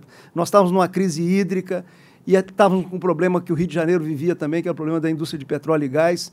As duas vertentes, né? a, a indústria perdeu dinamismo com a mudança do marco regulatório, equivocada, claro, e, ao mesmo tempo, o barril de petróleo desabou. Né? Então, nós estávamos, nós estávamos com esse conjunto de problemas. 2016 foi pior e nós conseguimos fechar 2016 com as contas organizadas. Quando 2017, no segundo semestre, a receita melhorou, nós respiramos e começamos a, a, a poder rodar de novo investimento, evoluir com, com questões que eram essenciais é, é, do Estado. E mesmo nesse período duro de 2015 e 2016, a gente conseguiu manter toda a contraprestação de serviço é, é, funcionando e colhendo resultados. Né? Então, eu acho que é isso. As outras questões, incentivo fiscal, o professor já tratou. Eu acho que, não quero ser repetitivo aqui, mas acho que essa questão era importante colocar, até porque é um elemento que vai ser debatido agora pelo Supremo. Nós temos mais 15 minutos e, algumas perguntas a mais. É, Ana Carla, é, tem uma pessoa lá no fundo e uma pessoa. ah, eu vou ter que ser indelicado, porque se, se eu, se eu der a palavra para seis pessoas, eu vou estourar completamente o, o tempo aqui. Então, eu, para não ser inteiramente injusto e prejudicar, a, na, na minha perspectiva, a ala esquerda da plateia, eu vou dar mais. Vou, se, eu, se, houver, se houver acordo da mesa, mais quatro perguntas. Agora, realmente que as perguntas sejam fe, feitas de maneira muito concisa, começando pela Ana Carla. Muito obrigada pela aula, senador Anastasia, senador Paulo Artung. É, Para quem está vocalizando aí vários temas né, vinculados à responsabilidade fiscal, a, ao fortalecimento da LRF, ao equilíbrio fiscal como condição para cuidado social, ouvi-los é uma, é uma grande inspiração e uma força para a gente continuar nesse debate, continuar nessa batalha. A minha pergunta é, é, muito, é muito objetiva e está vinculada à questão da descentralização, que eu gostaria de ouvi-los sobre essa que é uma questão que, de fato, tem todo o debate sobre a descentralização de receitas, tem todo o debate sobre é, descentralização de competências, Mas se a gente olhar um passado recente, naquilo que os estados têm competência, que é a questão de pessoal, pela própria estrutura federativa, os estados colocaram né, se, se é, eu ia, eu ia usar um termo, é, exatamente, é, se atrapalharam, para dizer é, o mínimo. Então, de fato, essa é uma competência federativa. Hoje, esse é o foco principal de desequilíbrio fiscal dos estados. É, mesmo o caso do Espírito Santo, que fez uma gestão exemplar, mesmo o senador Anastasia como governador, que teve lá o choque de gestão, que colocou as contas de Minas equilibradas e ganhou em eficiência. Hoje, o que a gente vê, Goiás, que fez um ajuste nos dois primeiros anos, do último mandato e agora está novamente em dificuldades. O que a gente vê é que essa linha de despesa é a linha que hoje responde pela, pela, pelo caos fiscal dos estados brasileiros, alguns mais, outros menos, alguns é, no caminho de piorarem, outros não. É, então, a minha pergunta é: como descentralizar, tendo em vista que, naquilo que os estados têm competência, a gente tem uma experiência tão ruim? E mais, como resolver o problema hoje sem ter uma coordenação do governo federal, e aí não quero defender de forma nenhuma, talvez eu esteja, senador, com a mentalidade né, centralizadora, não estou defendendo aqui que, que a União tenha que socorrer os estados, mas como descentralizar e como prescindir de uma coordenação do governo federal para que a gente arrume essa questão, que é uma questão que hoje está é, respondendo pelo desequilíbrio fiscal dos estados. Obrigado, Ana. Aqui, as suas costas. Eu acho que a descentralização financeira. Você se identificaria, por favor? Samuel, deputado federal. Ah, perdão. Obrigado. Ô, Samuel, Sérgio. desculpa, não Obrigado. te reconheci aqui. Eu sou ah, eleito. Tá... Eu não, fui eleito você... por São Paulo, mas não. eu sou mineiro, viu, não, não. Samuel, Samuel Moreira, vou te dizer uma coisa, talvez você não. Você sabe que eu achei que você estava com um cara de executivo de banco. Ah, obrigado. e eu não saí de Minas por minhas qualidades, não. Meu pai que me arrastou mesmo, porque a situação estava muito difícil lá para ele. Suas qualidades. Mas, olha, eu acho que a descentralização financeira nesse momento, é um momento de crise, é falar em descentralizar. Corremos o risco de descentralizar o déficit primário, porque nós vamos para o sexto ano de déficit primário. O governo federal está com déficit. Uma reforma tributária pode ser que ajude. A reforma da Previdência, sim. Essa é uma agenda fundamental se introduzir os estados e municípios. Né? Então, já é um alívio. Agora, gosto da ideia da descentralização da legislação.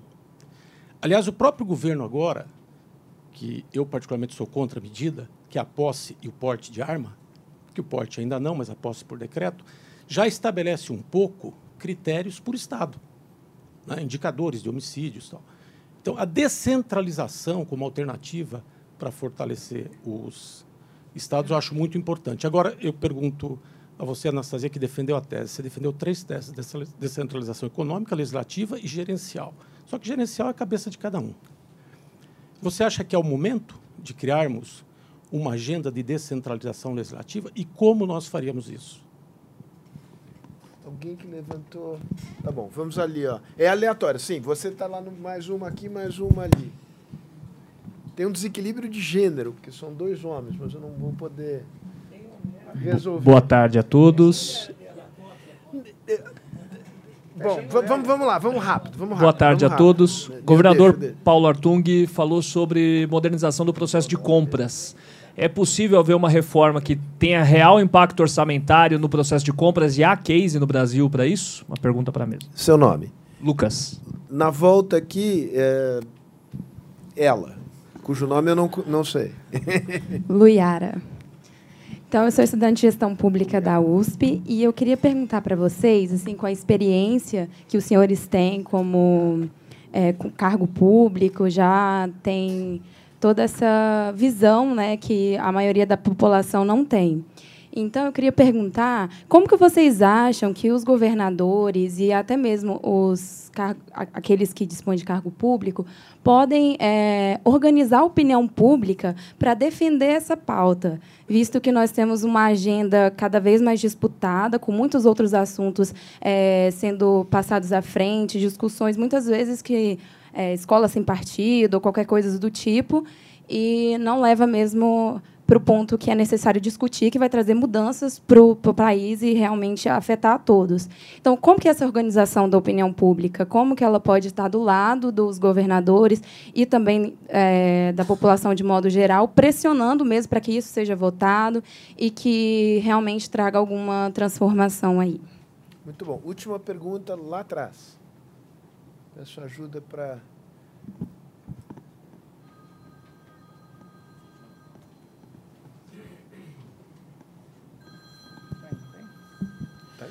Boa tarde. Meu nome é Marco Antônio, sou economista. Minha pergunta é sobre a estratégia ou a ideia de incluir os estados na reforma da Previdência, se vocês acham isso efetivo ou não, porque, por um lado, eu penso que os estados governados pelos, pela oposição participaria do bônus se der tudo certo, mas não se pronunciariam favoráveis por motivos políticos.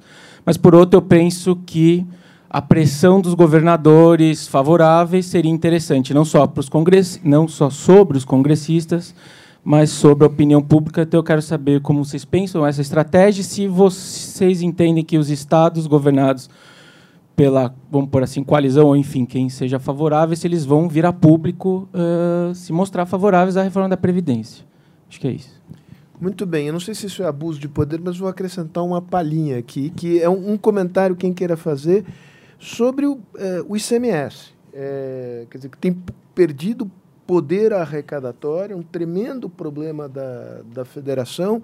É, quão longe, quão perto é viável, quando será, digamos, uma reforma tributária que é, resolva os problemas do, do ICMS. É, vamos inverter, só para variar. Eu vou começar de trás para frente, então, aqui. É, quer dizer, nós temos que ter a noção, e aí eu acho que, que, eu, que eu respondo duas perguntas, que nós estamos com a agenda congestionada. Agenda, agenda estratégica para empurrar o país para frente, ela está congestionada. Não vai dar para tocar simultaneamente é, todos os temas que nós precisamos cuidar no país. Então, assim, tem que ter sentido de prioridade. Qual é a prioridade? É a reforma da Previdência. E aí, vou lá na sua pergunta, é a reforma da Previdência, colocando os, os estados juntos e os grandes municípios também, por causa do regime jurídico único. Eu chamei a atenção aqui desse problema. É, quer dizer, acho que essa é a prioridade, sabe?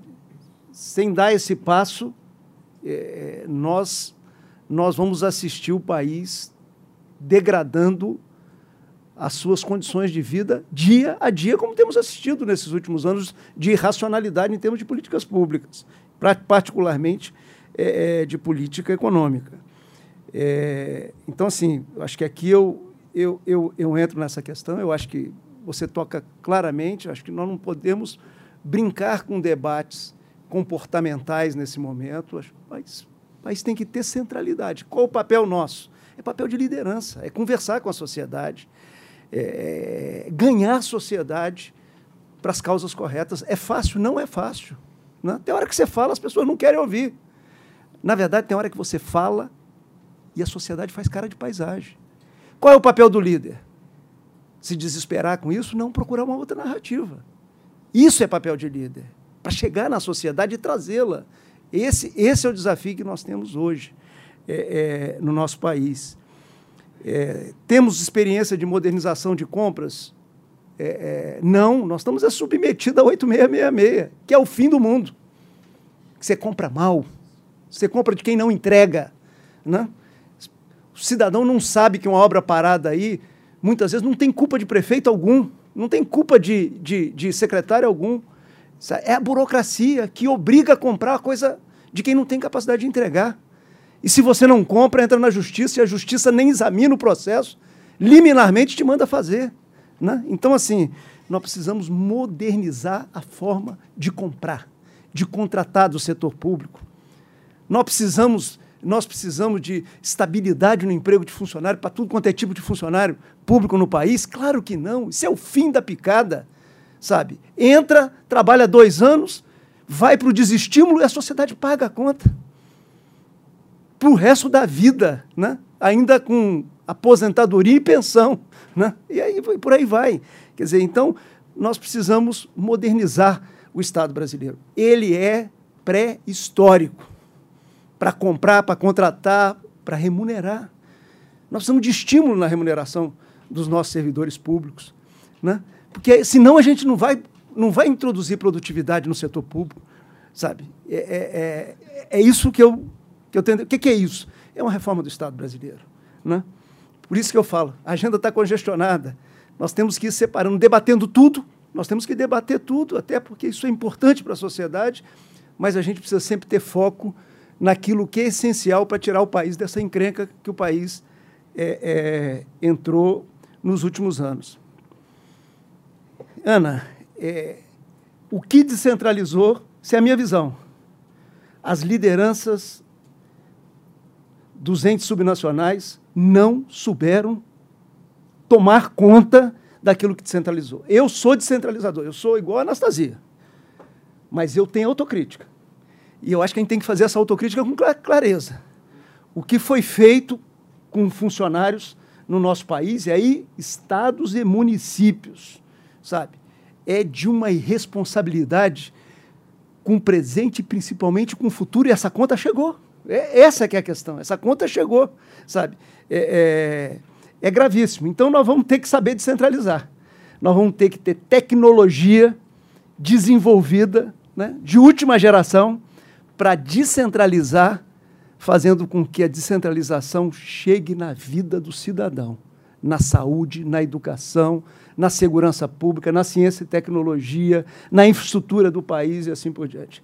Então, assim, sou a favor da descentralização, mas não sou a favor de pegar dinheiro e colo colocar mais dinheiro em coisa errada. Por isso é que eu fui contra a renegociação. Quer dizer, nós, na verdade, colocamos a sociedade brasileira para pagar uma conta que não é dela. É uma conta da irresponsabilidade é, é, é, de lideranças importantes do nosso país. Você olha que, infelizmente, ainda muitos dos que, tomando, que tomaram posse há poucos dias atrás ainda não querem colocar a mão na massa, não querem fazer aquilo que precisa ser feito.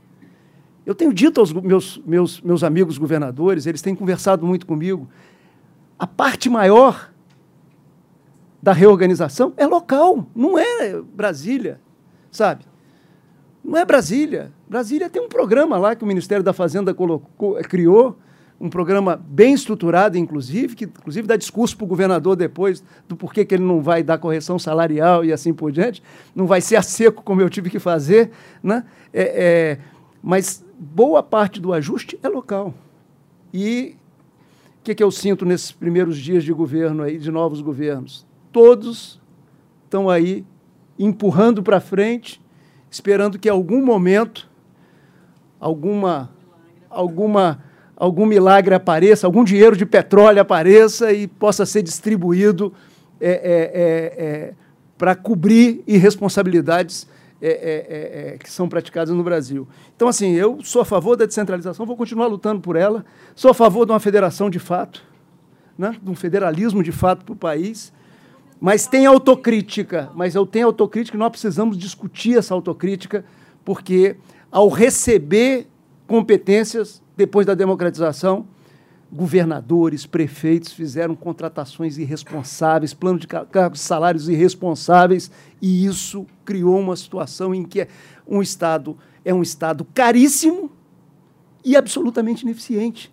e absolutamente desconectado com a sociedade. A sociedade não se vê representada nesses, nesses governos subnacionais. Né? É, é, é, é então, eu acho que esse é o desafio. Desculpe. Mas o governo federal não teria um papel agora para tentar ajudar a arrumar a casa? Do ponto de vista técnico, do ponto de vista de coordenação? Claro, sempre tem. Eu acho que aí é papel de governo federal. Né? É, é, sempre tem. Né? Mas é, eu acho que a gente debater uma autocrítica do que foi feito, pegar as contas da Constituição de 88 para cá, ver a quantidade de funcionário público que foi, foi injetado nas máquinas públicas do país, ver esse conjunto de planos de cargos e salários que foram, que foram sendo implantados, coisas... Municípios inviáveis que se criaram. A quantidade de município inviável que, que criou só quando parou lá em Brasília que, que segurou. Quer dizer, então é, é, eu acho que tem um debate a fazer. É, não é O Brasil não é um país para principiantes. Né? A descentralização no Brasil não é para principiante. Então a gente tem que saber aí que tem, que tem vícios é, é, é, sufocando virtudes. Então, como é que a gente faz para conseguir a, a, prevalência de espaços de virtude? Eu acho que é com criatividade, engenho e arte. Né? Eu acredito nisso. Vamos lá. Ana Carla, da mesma forma, acho que o Tung foi muito feliz. Quando eu fiz a exposição, eu dividi em três dimensões. A derradeira foi a dimensão gerencial. Há um problema gravíssimo de gerenciamento no Brasil do setor público. Por isso criamos a escola de governo, para formar quadros qualificados para gerir o serviço público. Porque não existe, é improviso. São pessoas despreparadas, na maior parte das vezes. Nós estamos vendo isso muitas vezes no governo. O mesmo cidadão, ele nem sabe o que é aquilo, caiu ali de paraquedas. Sabe lá o que ele vai fazer. Então é muito grave. Se nós não nos preocuparmos com a melhoria da gestão pública no Brasil, tem razão o governador Arthur, não adianta nada descentralizar, criar novos instrumentos de políticas públicas se não houver pessoas gabaritadas e preparadas para gerenciar a máquina pública. Essa máquina pública, as carreiras, não vou entrar no, no questões corporativas, mas magistratura, Ministério Público, Receita, conseguiram isso. Agora, a administração como um todo, não. Nós não prestigiamos isso. Foi exatamente no tempo do presidente Fernando Henrique que deu-se o primeiro passo, mas não houve continuidade. Lamentavelmente, os que os governos depois não deram continuidade a isso. Então, nós temos uma deficiência imensa. Porque como é que nós vamos fazer um federalismo de verdade? Como é que nós vamos fazer uma descentralização? E mais do que isso, políticas públicas verdadeiras de saúde, educação segurança, se não temos um problema de gestão. Parênteses. Agora, as medidas sugeridas pelo ministro Moro são boas medidas legislativas na parte penal, mas se nós não mexermos na estrutura do sistema de segurança pública no Brasil, como aprovamos ano passado o SUSP, que foi o primeiro passo, bela medida do ministro Jugman, não vai adiantar nada. Por que, que adianta modificar a lei penal se a polícia não é reforçada, se não há uma melhoria do sistema penitenciário? Não adianta. Então há um desafio hoje no Brasil, a meu juízo, fundamental que é o de gestão. E é óbvio que a União Federal, através da Federação Cooperativa, que é o dever dela, deve ter a coordenação desses trabalhos, até porque os estados nem têm condição de fazê-lo. Agora, me permita, brevíssimo parênteses, a União também não se comportou tão bem. Ano passado, mesmo ao final do ano, aprovávamos lá nos funcionários federais dos ex-territórios sendo admitidos à larga, com grandes vantagens. Quer dizer, o erro é de todos. Não é só estados e municípios, não. O governo federal também tem aí os seus pecados. E essa questão gerencial se desdobra do que indagou a Luiara ali há pouco, que é a estudante, exatamente, que estuda administração pública. Por que motivo? Se nós não conseguimos mostrar à sociedade brasileira que gestão pública é coisa séria, é coisa profissional, não é brincadeira, não é coisa de amador, todo mundo acha que consegue fazer, nós não vamos avançar. Porque no Brasil nós não consideramos isso. Até porque a pessoa acaba sendo, hoje, o servidor é muitas vezes desprezado, outras vezes as carreiras não são reconhecidas. Então, é uma situação que nós temos de demonstrar, como fez em Singapura, talvez. Singapura, claro, microscópico em relação ao Brasil, mas fez um sistema de remuneração variável, como lembra aqui corretamente o governador Arthur, que iniciamos em Minas Gerais, sob fogo cerrado dos sindicatos, que é fundamental de merecimento, de meritocracia, palavras para alguns é um palavrão, mas é fundamental para que tenhamos de fato essa diferença. E a sociedade a gente perceber isso. Mas ela, o que, que acontece? É aquela teoria da bicicleta no comunismo. Quando ela se sente atingida, ela reage e nega. Na área previdenciária, nós vamos ver isso na reforma. Vai bem até chegar na situação do seu José e da Dona Maria. Aí já não concorda mais. Então, nós não temos ainda essa solidariedade, nem federativa, nem da sociedade. É um tema é, delicado. O nosso eminente deputado Samuel Moreira coloca a questão da descentralização legislativa. É fundamental. Por que, que adianta ter uma Assembleia como Stefan Salés, lembra, caríssima, que é o caso de Minas Gerais e dos outros estados, se não tem competência legislativa para nada? Tem de se atribuir. Essa competência tem de existir. Só que hoje ela é concentrada na União. A União não delega. E não nem, aí não tem nada de dinheiro envolvido, nem um centavo. É repassar a Estados matérias que podem ser procedimentais. Eu dou um exemplo, a questão inovação em matéria de penitenciárias. Eu me preocupo muito, discuto, governador Arthur, se o sistema prisional deve ficar no executivo ou se devia ir para o judiciário. Porque o judiciário é que acaba indiretamente administrando, mas nas costas do executivo. Não é? Por que, que não passa isso direto? Ao Poder Judiciário. Fiz isso uma sabatina de ministros, até arrepiaram. Por quê? Porque é um abacaxi. Quem que quer administrar a penitenciária? Mas é a realidade. Porque se é o juiz de execução penal, é o juiz, a responsabilidade também devia ser do Poder Judiciário. Então, acho que o tema legislativo é riquíssimo. Há uma, uma gama enorme, há, de fato, uma, uma miríade de assuntos que poderiam ser alocadas nas Assembleias Legislativas, sem despesa nenhuma, que descentralizariam. Estimular os consórcios intermunicipais, que são um sucesso. É um modelo de descentralização muito bem sucedido que fizemos em saúde em Minas Gerais, agora para resíduos sólidos, transporte escolar, tudo pode ser feito por consórcio. Matérias que as assembleias podem legislar. Mas qualquer leizinha que a Assembleia faz, o Ministério Público fala é inconstitucional, vai no Supremo, o Supremo é inconstitucional. Aí todo mundo fica inibido. É? Então, essa modificação tem de ser feita. Por isso eu acho que nós temos mentalidade, a mesma mentalidade que o Arthur lembrou aqui há pouco. Nós ficamos esperando, é Dom Sebastião, é o drama de Dom Sebastião dos portugueses, veio para nós pelo DNA português e nós estamos esperando que ele, no seu cavalo branco, também nos salve. O Lucas pergunta sobre o processo de compras. Arcaico. Totalmente arcaico no Brasil. A mesma lei que compra caneta, faz a hidrelétrica. Se não fosse, se não fosse a lei do pregão que o presidente Henrique fez já no final do seu governo, nós estaríamos hoje inviabilizados.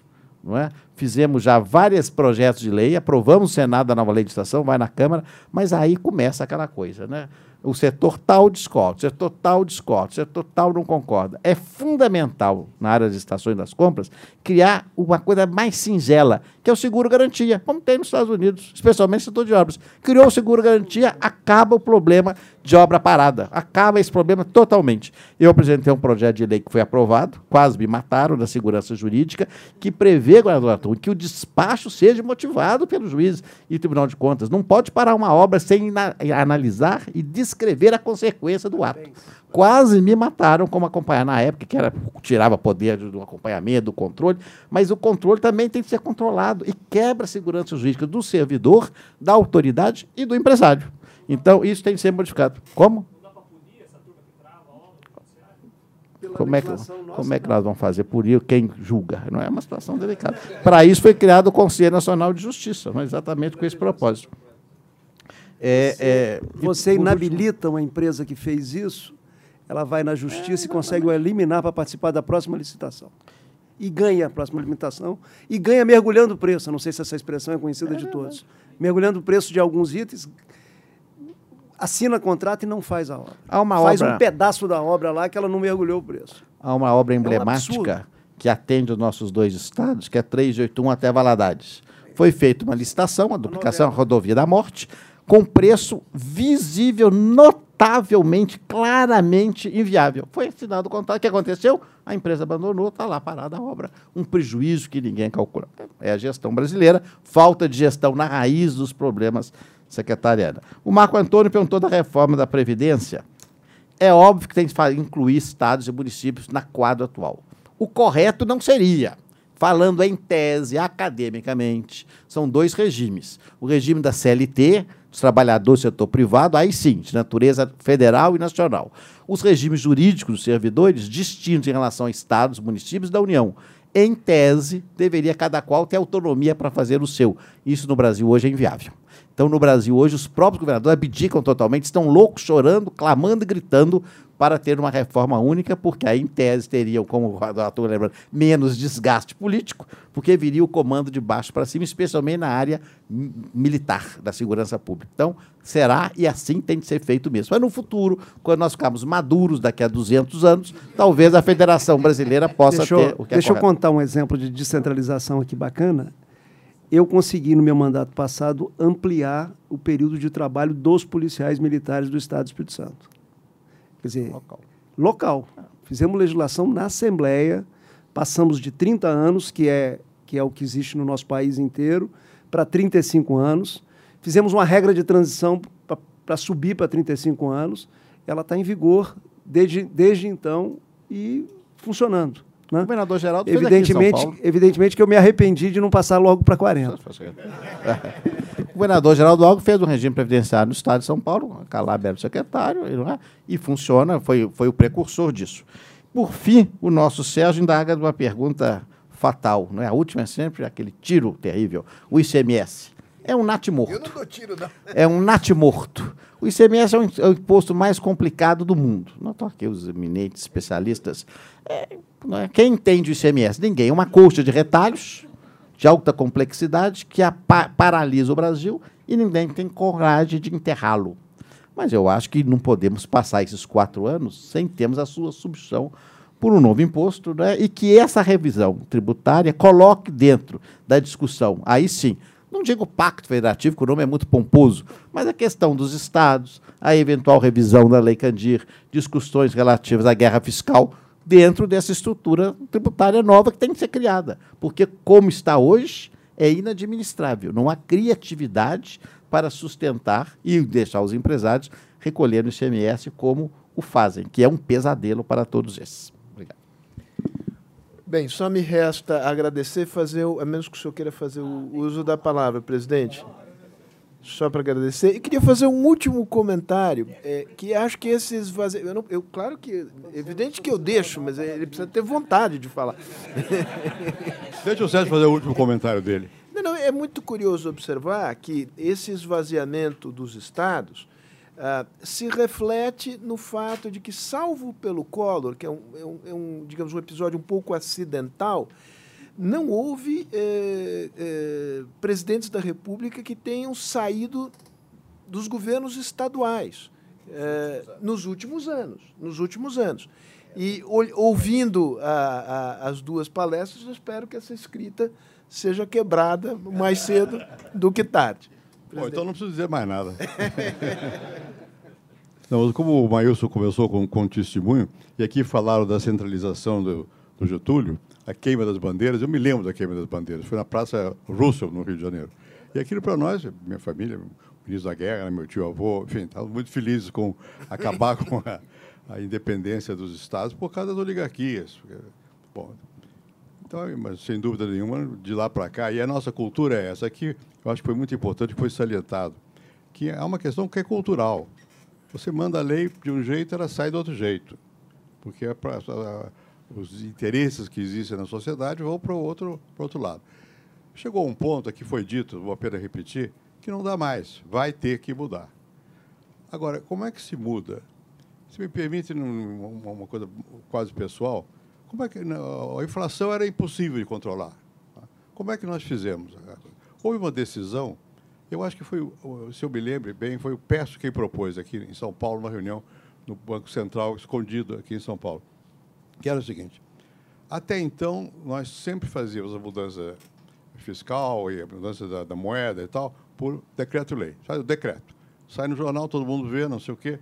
Bom, ah, foi o oposto. Vamos anunciar o que vamos fazer e vamos explicar à sociedade. Isso é fundamental. Nós estamos aí, todo mundo está vendo que a reforma da Previdência vai ter que ser feita. Mas é preciso dizer como. É preciso explicar, é preciso motivar. Não é? Isso de liderança. Aqui foi o que foi dito. Vocês dois tiveram liderança nos seus estados. Eu não vejo ainda a liderança para convencer o país de qual é o rumo. E que nesse rumo nós vamos ter que seguir, porque ele é bom para todos e a, o, o, combate dos privilégios, que é sempre desagradável, que ninguém quer combater o seu privilégio, que é o, o do outro. Mas daqui nós, eu acho que foi uma das melhores sessões que nós tivemos aqui, porque pessoas experimentadas estão lidando com temas aparentemente áridos e mostrando que ou se mexe nesses temas com, com competência ou nós não vamos para frente. Né? Eu me lembro também, Maílson era ministro, eu era senador, num jantar na casa do Fernão Bracha que o Maílson tentava me convencer daquilo que era óbvio que eu não acreditava. Que não... é verdade, é verdade. Tentava me convencer de que, do, que nós estávamos fazendo uma nossa atitude fiscal era irresponsável e que a, o que nós fazíamos na Constituição... No desenho da Constituição. É, né? na Constituição, nós estávamos criando lá um, um, uma situação de inviabilidade. Nós achávamos que era muito simples, aumenta imposto e tira, tira dos ricos e dá para os pobres. Era essa a nossa visão. Liberdade, tira do rico, dá para o pobre e pronto. Bom, deu no que deu. Né? Mas já deu no que deu. Nós já fomos às cordas. Quer dizer, eu acho que o que aconteceu no Brasil é que foi, ficou evidente que o sistema que foi montado por nós em 88 se esgotou. Não é? Se esgotou o sistema político, a quantidade de partidos inacreditável que nós temos aí, a incapacidade do, do, do gerenciamento do, do, Estado, que a Anastasia insistiu tanto, é verdade. Né? E a questão fiscal, que também que o nosso governador Paulo Atum mostrou que é preciso ter, desde o começo, uma posição dura. Mas dura explicando ao país, mostrando do que, do que se trata. Eu não estou vendo ainda isso. Eu acho que a situação já está madura para que alguém explique. Às vezes não é o presidente, mas alguém vai ter que explicar ao país, porque senão não acontece. Senão o que vai acontecer é que né, tecnicamente se sabe, todo mundo já sabe o que, que precisa ser feito, né? até mesmo as prioridades que são importantes, já se sabe quais são para o governo, quais são, mas se não houver quem motive a sociedade, não anda. Então a questão volta a ser uma questão é, política, como, como, como todo mundo sabe. E nós vamos ter que entender que, nesse momento, vamos ter que fazer todo um esforço enorme para que as coisas avancem no Brasil. Vão avançar, mas vão avançar bem ou mal. Depende de como seja possível transformar aquilo que é visível como necessário, transformar em alguma coisa aceita pela população, desejada pela população. Senão, na democracia, não vai. Eu tenho medo, quando não vai na democracia, que as coisas possam ir também. Obrigado.